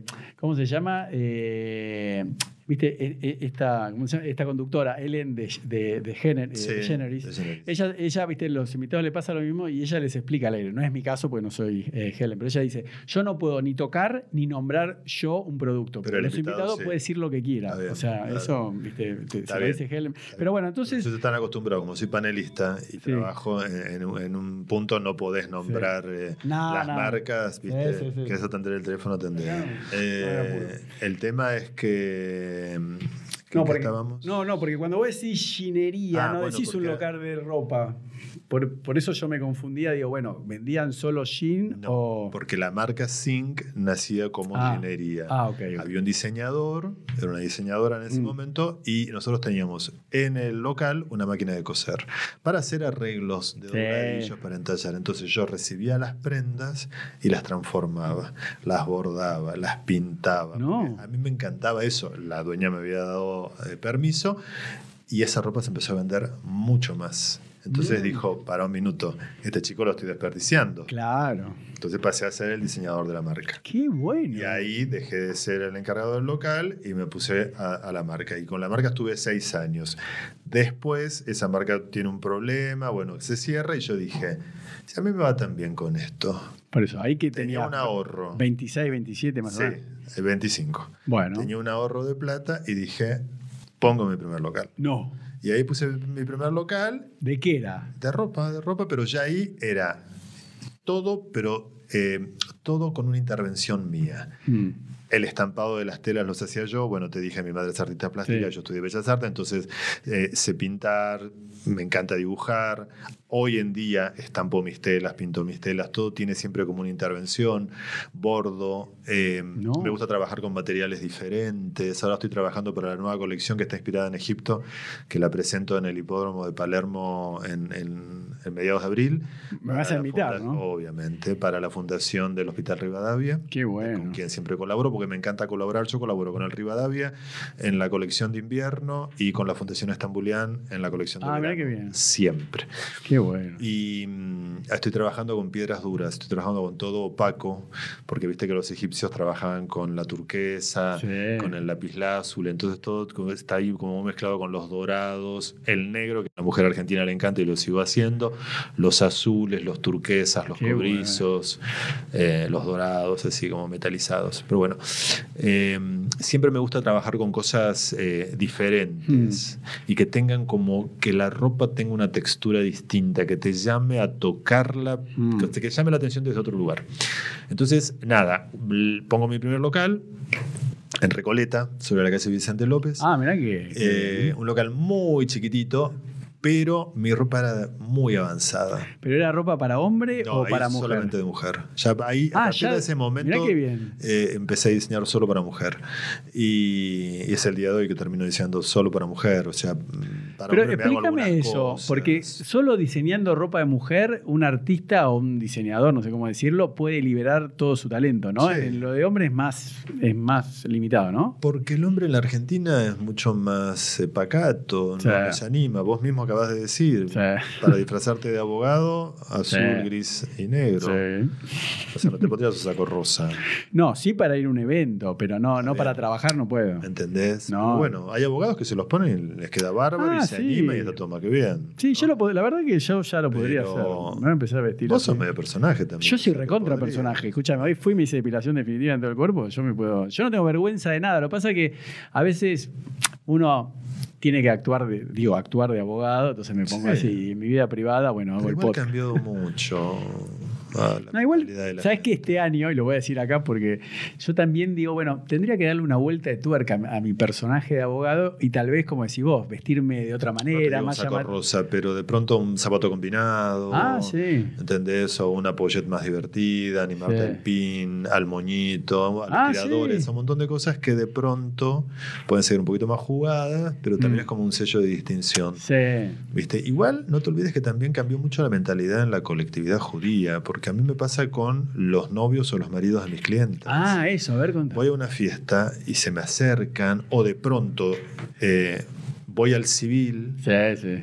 y me muestran la foto, che, mira, me voy a poner esto. Te voy a mandar con mi novia los zapatos a ver qué te parece. O sea, Claro. se animan Sí, a jugar un poco más. Cuando, cuanto más jóvenes son los chicos, más fácil es. Sí, sí. ¿Viste?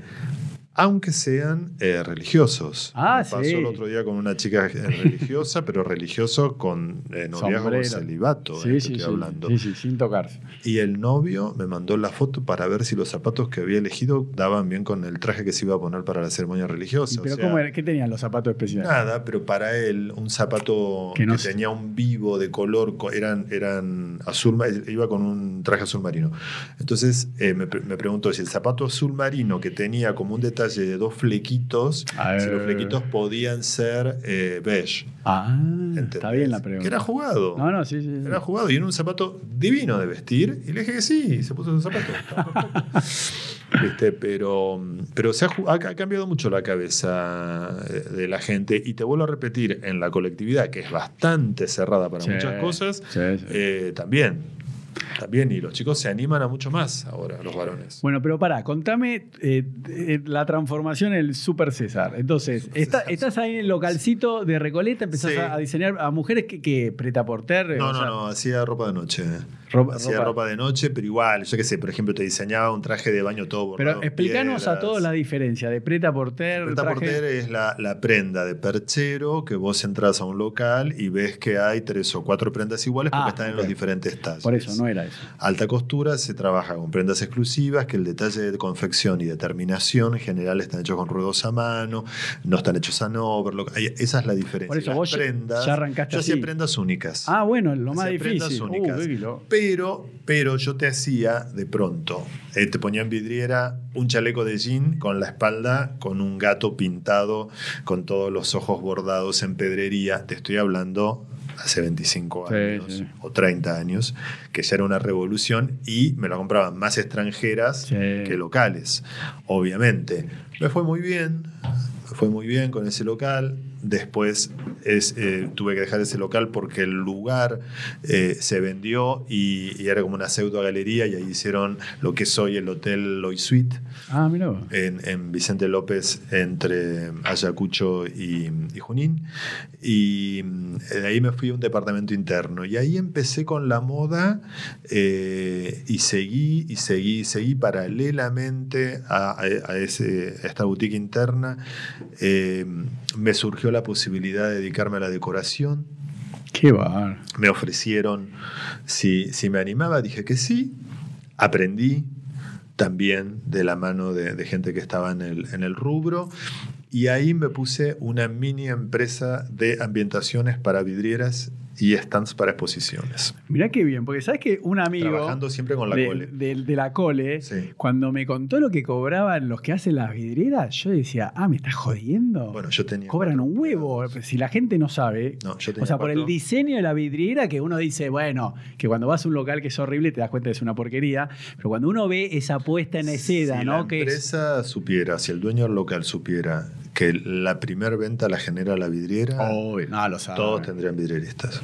No, bueno, pero todas las ¿Qué marcas es? de los shopping lo tienen. Sí, ya sé, pero hay muchos que no. No, bueno. te das pero- cuenta de la diferencia. Sí. ¿Viste? Pero bueno, yo tenía cuatro empleados. Qué bueno. Imagínate, imagínate que no paraba, no paraba de, de laburar.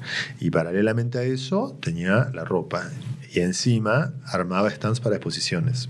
En ese Mm. momento se usaba mucho en las exposiciones mayoristas eh, de calzado, Sí. de marroquinería. Yo había agarrado todo ese rubro y capaz que me pasaba todo un día y toda una noche metido dentro de un centro de exposiciones armando para Sí, esa la conozco porque estás hasta último momento armando todo sin dormir porque Exacto. nunca llegás y viene el electricista, el, Sí, el que sí, trae este, el que trae. Todo, es, un- todo. es una puesta en escena, ¿no? De teatral, de. Eh, ahí me pasa que eh, me llaman un, un productor de desfiles, justamente que me conocía y sabía de mi trabajo en los stands, para eh, ver si me animaba a armar ambientaciones para la pasarela en los desfiles. Y Mm. dije, sí, tengo que, que armar una estructura, pero sí, tenía los empleados. A ver, pa- pa- para que- eh, Tenía los empleados y, perdón que me corrí, No, pero no, no. mi perra está requiriendo mimos.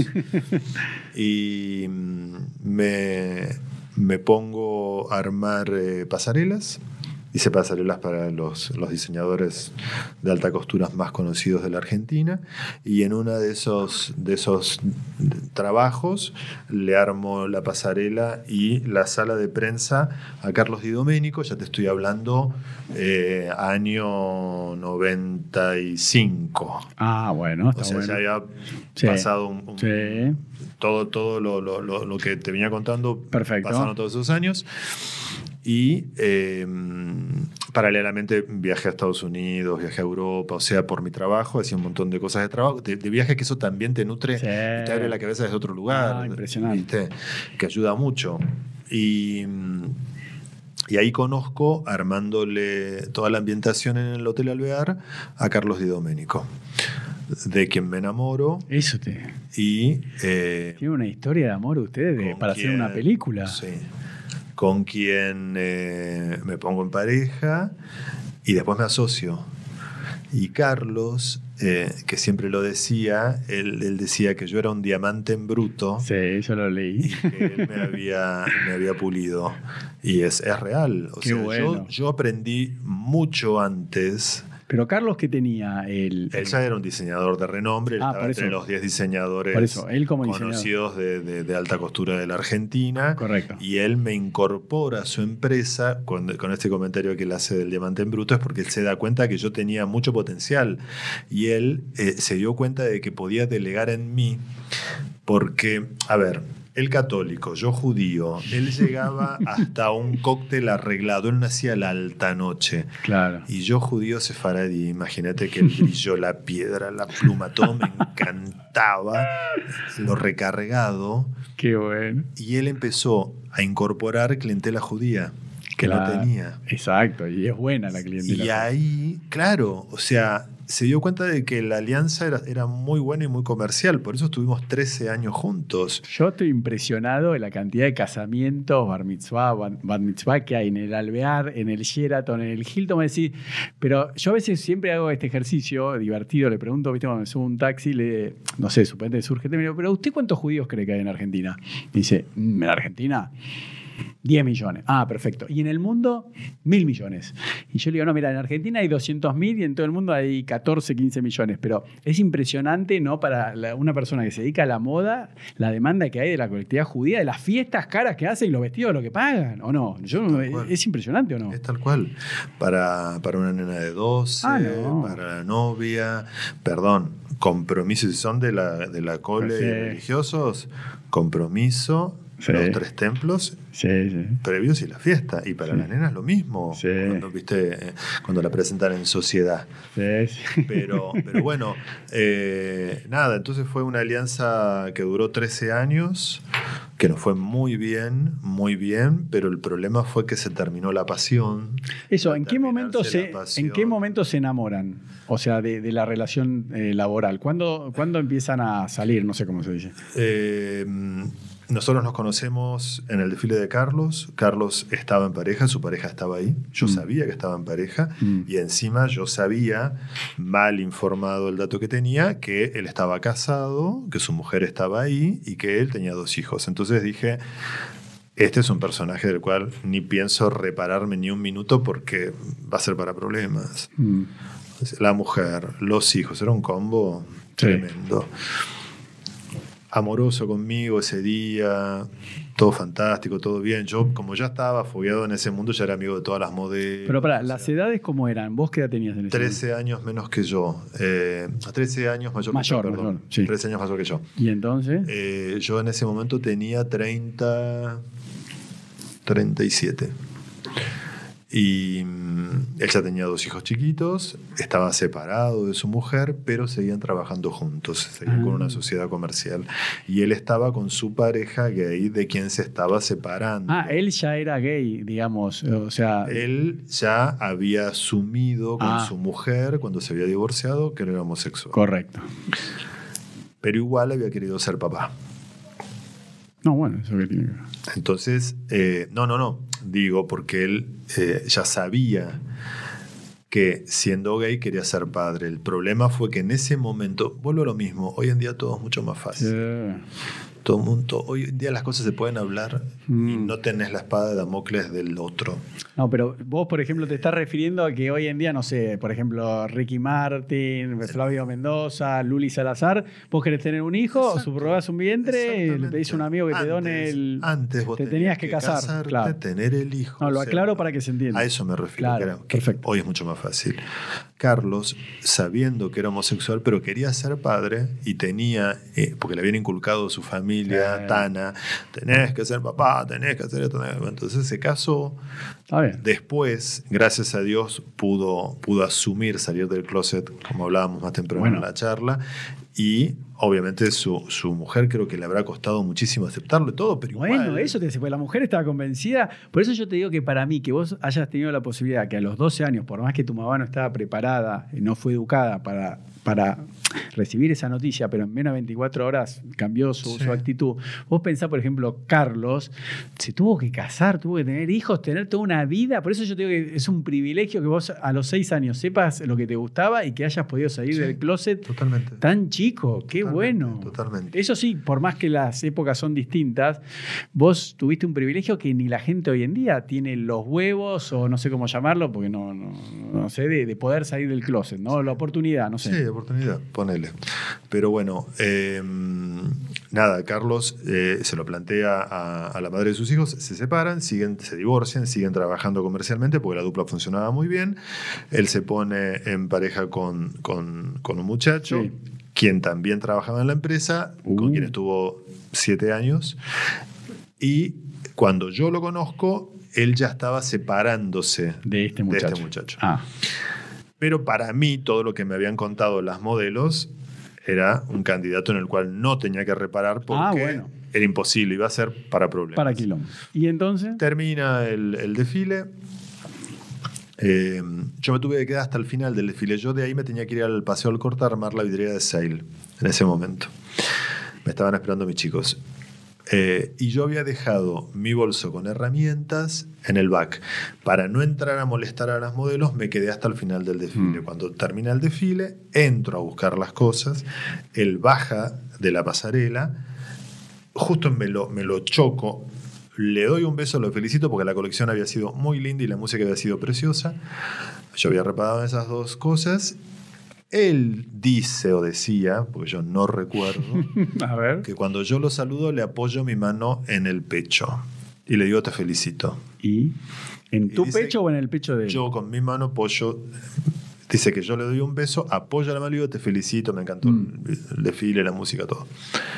Y él dice que cuando yo eh, le apoyo la mano que sintió como una electricidad. Qué bárbaro. Pasa, yo agarro mi bolso, me voy a paseo el corto, a trabajo. Bueno. A los tres, cuatro días, cinco días, no me acuerdo, para mí ya había terminado el desfile, al otro día tenía otro desfile, Ah, no lo iba a ver nunca más. Está buenísimo. Había una cena de, de- de fin de evento a la cual yo no pude ir, De la empresa. de, de la empresa que me había contratado para hacer el Claro. desfile y todo, yo había hecho la inventación, termina el evento, que son, viste, como las semanas de moda, Sí. salvando las distancias, Sí. no como la de Sí, New York o como la de Milán que empezó ayer, ¿no? Pero acá había una semana de moda también y se hacían Ok. varios desfiles en diferentes hoteles.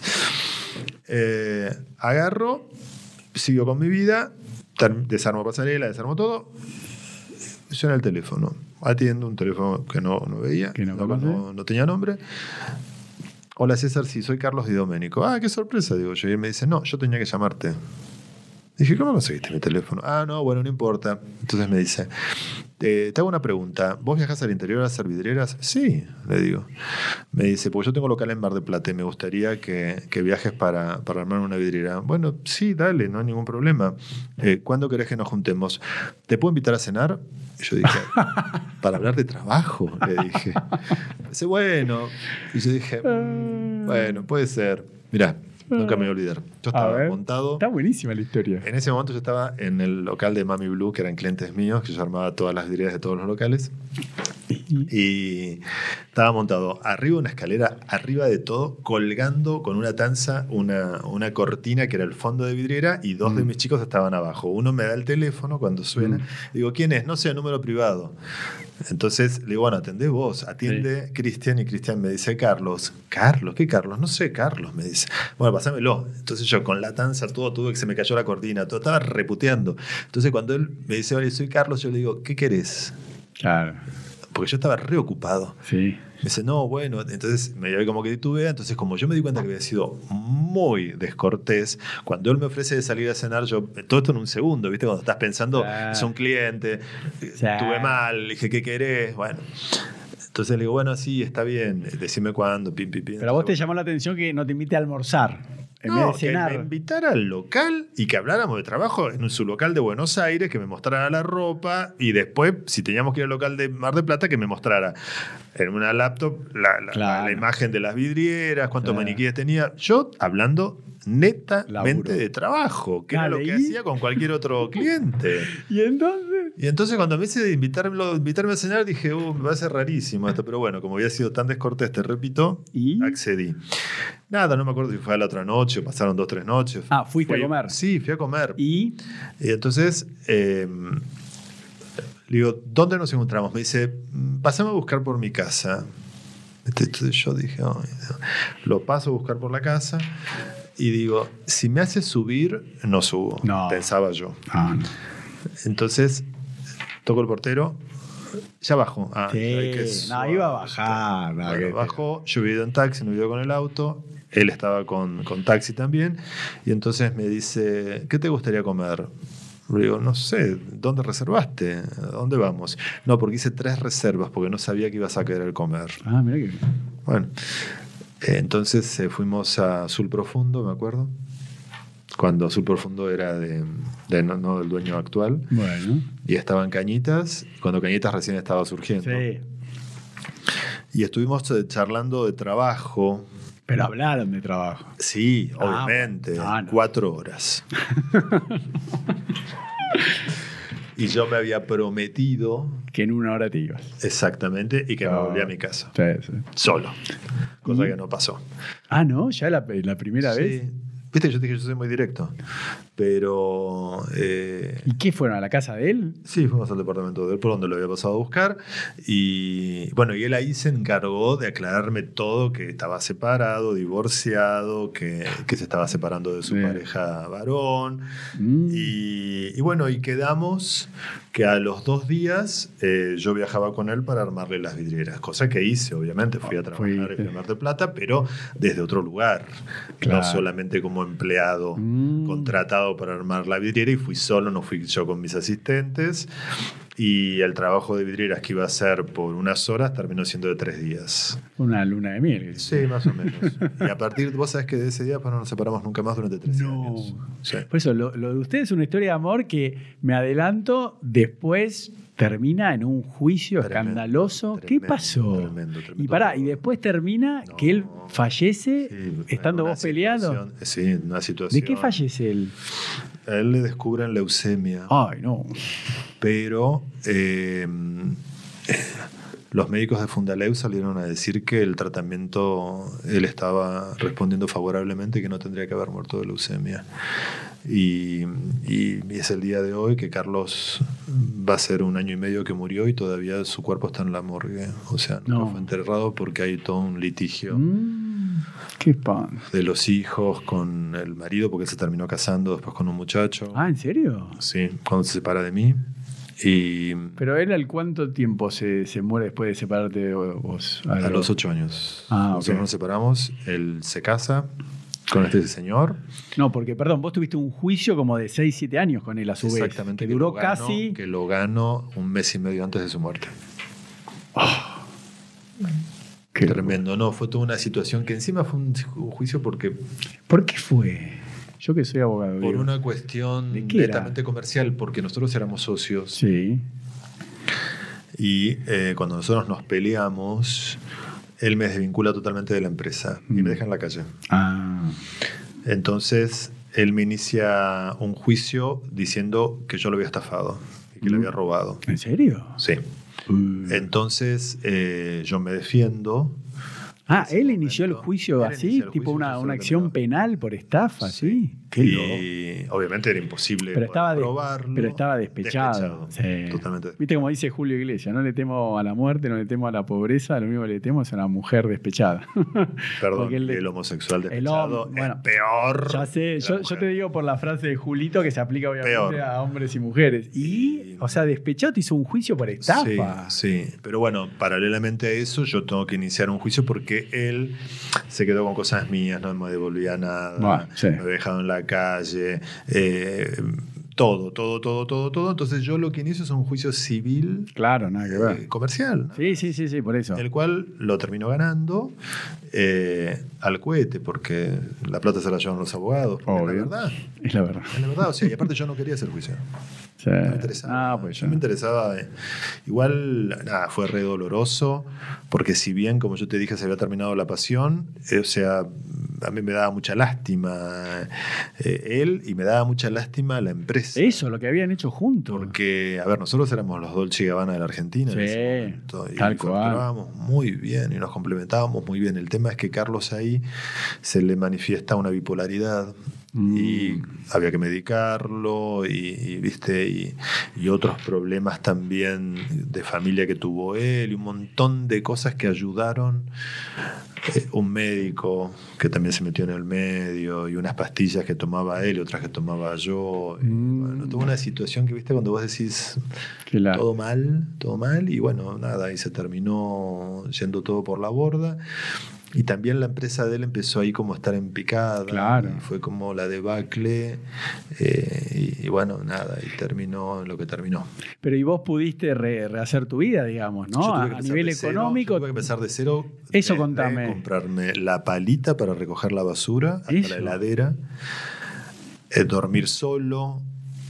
En ese momento aparece en mi vida la otra perrita mía, Indra, que me la regala Reina. Pero ¿y cómo volvés a ganar el sustento cuando te quedás sin todo lo que construiste con él? Eh, yo tenía un ahorro. Sí, bueno, pero hay que arrancar. ¿Qué, Eh, qué sí. pensaste? Si estuve vuelvo a diseñar. siete meses que no sabía qué hacer. Claro, 17. Siete, siete, Ah, siete siete, meses siete. en los que no sabía qué hacer.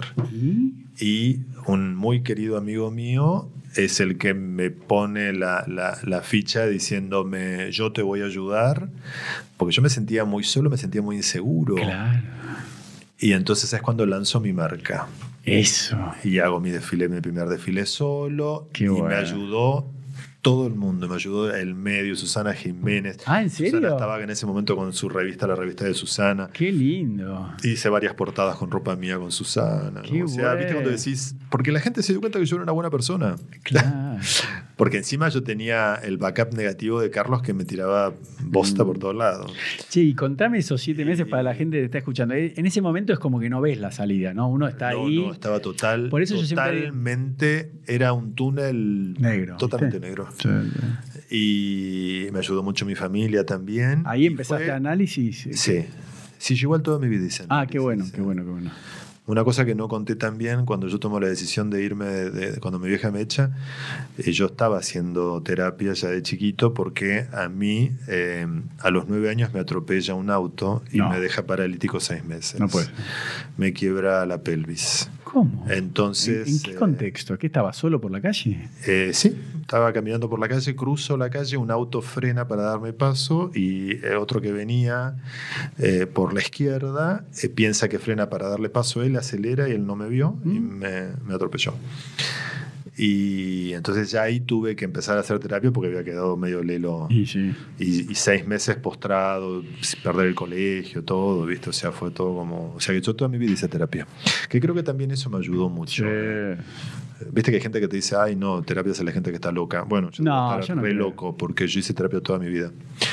Y me ha ayudado muchísimo. Y creo que también eso me ha dado como más seguridad. Pero igual, pese a todo eso, eh, cuando, cuando quedo solo, sin trabajo, Eso, sin contame. pareja, ¿Y? mudándome a una casa sola, yo no podía dormir porque no, no sabía dormir solo. Yo siempre, toda mi vida, había dormido con alguien. ¿En serio? Mirá que. Siempre en una casa, no es que dormía en la cama con alguien. No, pero yo en te una entendí. casa acompañado Sí. por mi familia. Correcto. ¿Entendés? Cuando me mudo con un novio. Mm. O sea, siempre dormía con alguien. En la casa siempre había alguien. Y acá me había tocado solo. Bueno, yo me siento muy identificado porque yo me divorcié y mis hijos como que están enojados conmigo porque dejé a la madre, no, no, no viven más acá. Y esta era la casa donde vivían. Ah, o sea, vos seguís en la casa donde viviste. Sí, no, porque mi ex mujer dijo que, que le traía muchos recuerdos y que ella acá no quería vivir. Y tiene razón. Pero no, está bien, pero mis hijos tienen la pieza, todo tipo museo, así como se, está todo igual, Ah, ¿entendés? lo tenés armado como la casa de. No, es la misma casa. o Como sea. la- los- las casas que tiene mm, Rafael. Vos sabés que Rafael, el cantante no, español, no, no sabía. tiene, creo que son seis casas en todo el mundo. ¿Y? ¿no? Entonces, él tiene las casas habitadas por caseros y por mucamas. Y todas las noches les hace poner una rosa roja en la cama porque eh, los empleados no saben si, esa, si va a llegar. Ah, Entonces, bueno, yo estoy las así. casas como si estuvieran vividas. Claro. ¿A vos te pasa lo mismo con tus chicos? Bueno, entonces yo estoy como siempre, le digo, chicos, miren que papá, la casa está igual como estaban cuando mi esposa, eh, mi ex esposa se va, pero tienen los mismos pósters, las mismas cosas, ellos se fueron llevando ropa de a poco, pero entiendo perfectamente lo que vos decís porque a mí me pasó eso. Yo estoy hace un año y te voy a contar algo a ver si a vos te pasó. Yo ahora vi una película de Brad Pitt, la vi en avión, que se llama Ad Astra. No sé si es una No, película no, no. nueva que él es un astronauta y bueno, se encuentra con el padre, no importa. Cuestión como que el padre vive en una estación eh, espacial y está solo, ¿no? Y yo cuando vi esa película, yo a veces estoy acá en mi casa y me siento que estoy, viste, en la estación espacial esa Sí, que sí, está sí, que internacional, porque yo estoy solo. ¿entendés? Entonces siento que estoy acá y viste como lo- los astronautas van volando, viste, a otro lugar, porque yo estoy acá y tengo mi podcast, la cocina y después eh, estoy en la habitación y después está toda la casa sola y a veces me angustia. Por eso te entiendo lo que es no estar con gente, porque yo estaba acostumbrado a quilombo, los chicos se pelean, papá, mamá. Bueno. Y como yo siempre dije, cuando vos tenés chicos chicos, eh, lo bañás, le das la comida, lo llevas. Y yo eso ahora lo hacen todo con la madre y yo estoy acá solo y también fue un desafío y lo digo porque ahora no tengo excusa, porque antes decía, no, que, que mi esposa me demanda en el buen sentido, tengo que ir, estar con ella, salir, eh, mis hijos, llevarlo, traer. Y hoy en día es como que estoy absolutamente solo y al principio me sobraba mucho el tiempo porque ya no me tenía que dedicar ni a una persona, a mi pareja, ni a mis hijos y bueno, por eso me, me- te preguntaba, A mí me costó hallarme ¿viste? en mi soledad, pero la vida hizo que apareciera mi perra. Ah. Aparece Indra, que me ayudó muchísimo, y la anterior perrita a esta, Sí, que es sí. Marlene, que murió el año pasado en octubre. Y lo que me pasaba a mí, que me volvió a pasar después cuando muere Indra, es que ahí sí me daba cuenta de la soledad porque escuchaba mis pasos, Ah, escuchaba el silencio o sea, a mí me pasa todo el tiempo. de no hablar con nadie. Y eso me costó mucho. Ah, sí. Me costó mucho tener que, que asumirlo, pero lo volví a vivir, a revivir ahora con, en, en octubre con la muerte de Indra, hasta diciembre que apareció Marlene. Esos dos meses fueron de escucharme los pasos Mm. y de escuchar el silencio en mi casa. eh, es lindo disfrutar la libertad que te da la soledad, pero es un precio muy alto el que uno paga a veces también, ¿no? O sea, yo ahora, eh, a ver, yo estoy de novio hace siete años, pero novio. O sea, no convivimos, porque creo que la libertad que tenemos ambos es impagable. Mm. Nos disfrutamos el tiempo que ambos elegimos disfrutarnos, para lo cual nos preparamos, Mm. Veraneamos, nos vamos de viaje juntos, todos los fines de semana. Pero para, ¿cómo es la regla? ¿Nunca duermen juntos en la semana? Todos los fines de semana. Ah, y sábado y domingo. O, o, o alguna noche de la semana que elijamos claro. o que la vida ponga en mi vida laboral algún evento en el cual yo quiero que me acompañe o él quiere acompañarme, porque obviamente tiene la libertad de decidir si quiere o no. A mí me encanta que me acompañe, lo tengo totalmente blanqueado, eh, está en las redes sociales, está a todos lados, o sea, le han hecho notas, todo, o sea que no es un personaje que lo tengo oculto porque él no quiere, Sí. él prefiere no, no, no aparecer, pero bueno, se tuvo que, que bancar el Mm. personaje que eligió. Pero si no coincidimos en la semana, que tenemos algún evento juntos, un cumpleaños, un cóctel, un estreno, un- lo que sea, teatro, cine o algo que me invitan y, o le invitan a- nos invitan a los dos, o mismo le puede pasar a él que una amiga tiene un cumpleaños y vamos juntos, ahí sí compartimos una noche juntos, pero de la semana, pero si no, es como que viernes, sábado y domingo estamos juntos. ¿Viste? Y está como... Pero eso sí estás más como obligado viernes o No. domingo o es opcional? No, es opcional. Porque yo, por ejemplo, ahora que me divorcié después de 19 años, yo dije, voy a adoptar la misma filosofía que dijiste vos. Yo dije, yo nunca más voy a estar en una relación. O sea, to- todos los días me tengo que elegir. Yo vivo en mi casa, porque ahora me pasó, viste, muchas chicas se me quieren instalar acá. viste, vienen acá, vienen a mi casa, viste, vienen Nordelta, todo. Y yo dije, no, no, no, yo vivo en mi casa y cuando quiero estar con la otra persona, eh, viste, no eso de que te casás para toda la vida o, o estás de novio, entonces estás obligado, viste que empiezan los problemas de convivencia, bueno, salí de acá, bueno, tal. yo dije, no, eso yo no lo quiero más. Como decís vos, ¿eh? si tengo ganas de ver a alguien, lo veo. Y si no tengo ganas, no lo ¿Por veo. qué te elegís? Yo qué sé, por ejemplo, Renzo, el sábado pasado, eh, el, el- el viernes, bueno, el Día de los Enamorados, dijimos, no, comemos en casa. Bueno, Ah, entonces sí. comemos en casa. Eso trillado que el día de los hermanos Sí, tenés que ir a un que restaurante y sacarte comer. una No, foto, no, mi amor, no, te amo, olvídate. divino. Ah, qué boludo. Comemos en casa, eh, todo perfecto. Y el sábado a la mañana, eh, ¿yo qué hice el sábado a la mañana? No, yo el sábado a la mañana quedé en casa, fuimos a pasear a la perra a la plaza y él dijo, me voy a hacer unas compras, se fue a la casa. Ah, perdón, teníamos un casamiento a las 5 y media de la tarde en Pilar. La hija de un amigo se casaba. Y se vino como a las 3 de la tarde, nos preparamos en casa, agarramos el auto, nos fuimos a Martínez, recogimos a unos amigos, nos fuimos con este matrimonio al casamiento, volvimos a casa, nos juntamos con la gordita, que fue la primera noche que la dejamos 6 horas sola. Mm.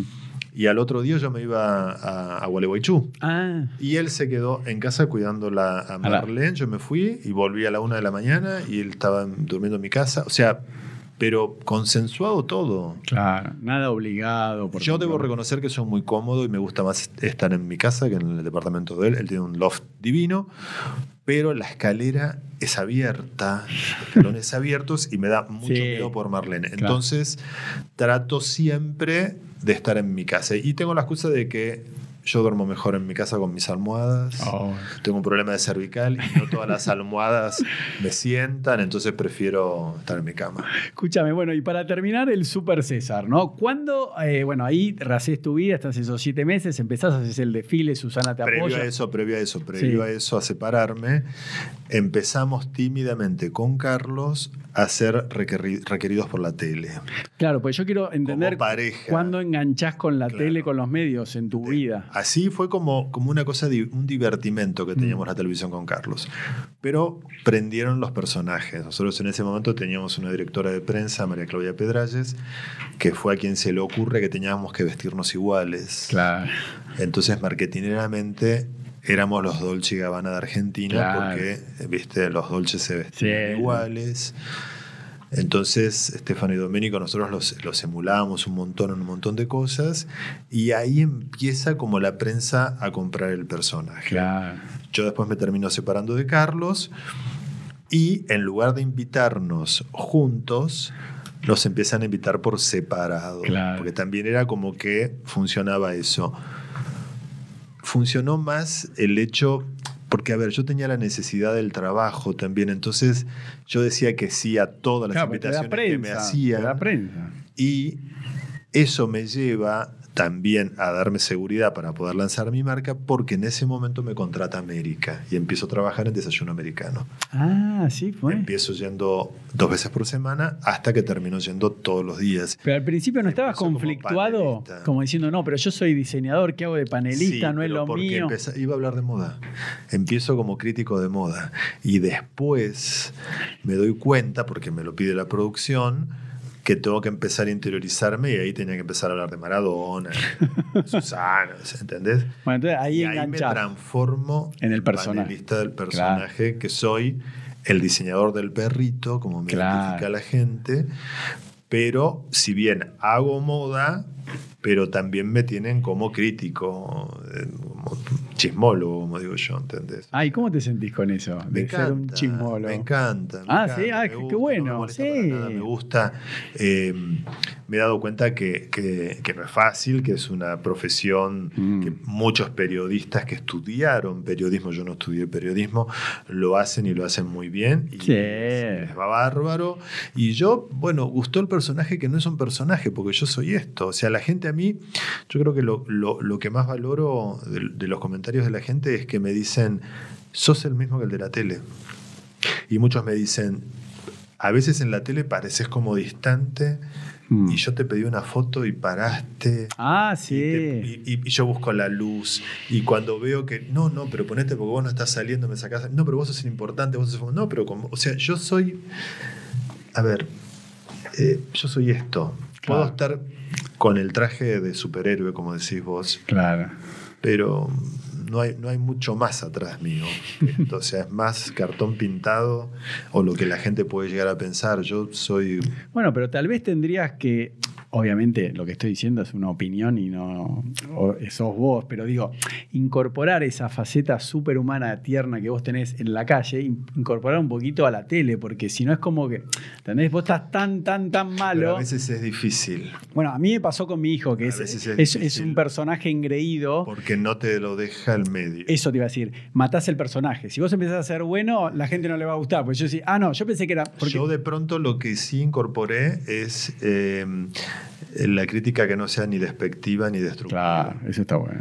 Critico muchísimo, pero nunca te voy a criticar eh, ni tu color de pelo, Claro. ni si está estás bueno. flaco o estás Sí. gordo, salvo que estés enfermo. Sí, Obviamente ahí sí. lo voy a decir. Si estás anoréxico, Sí. te estás matando, te lo voy a decir. Claro.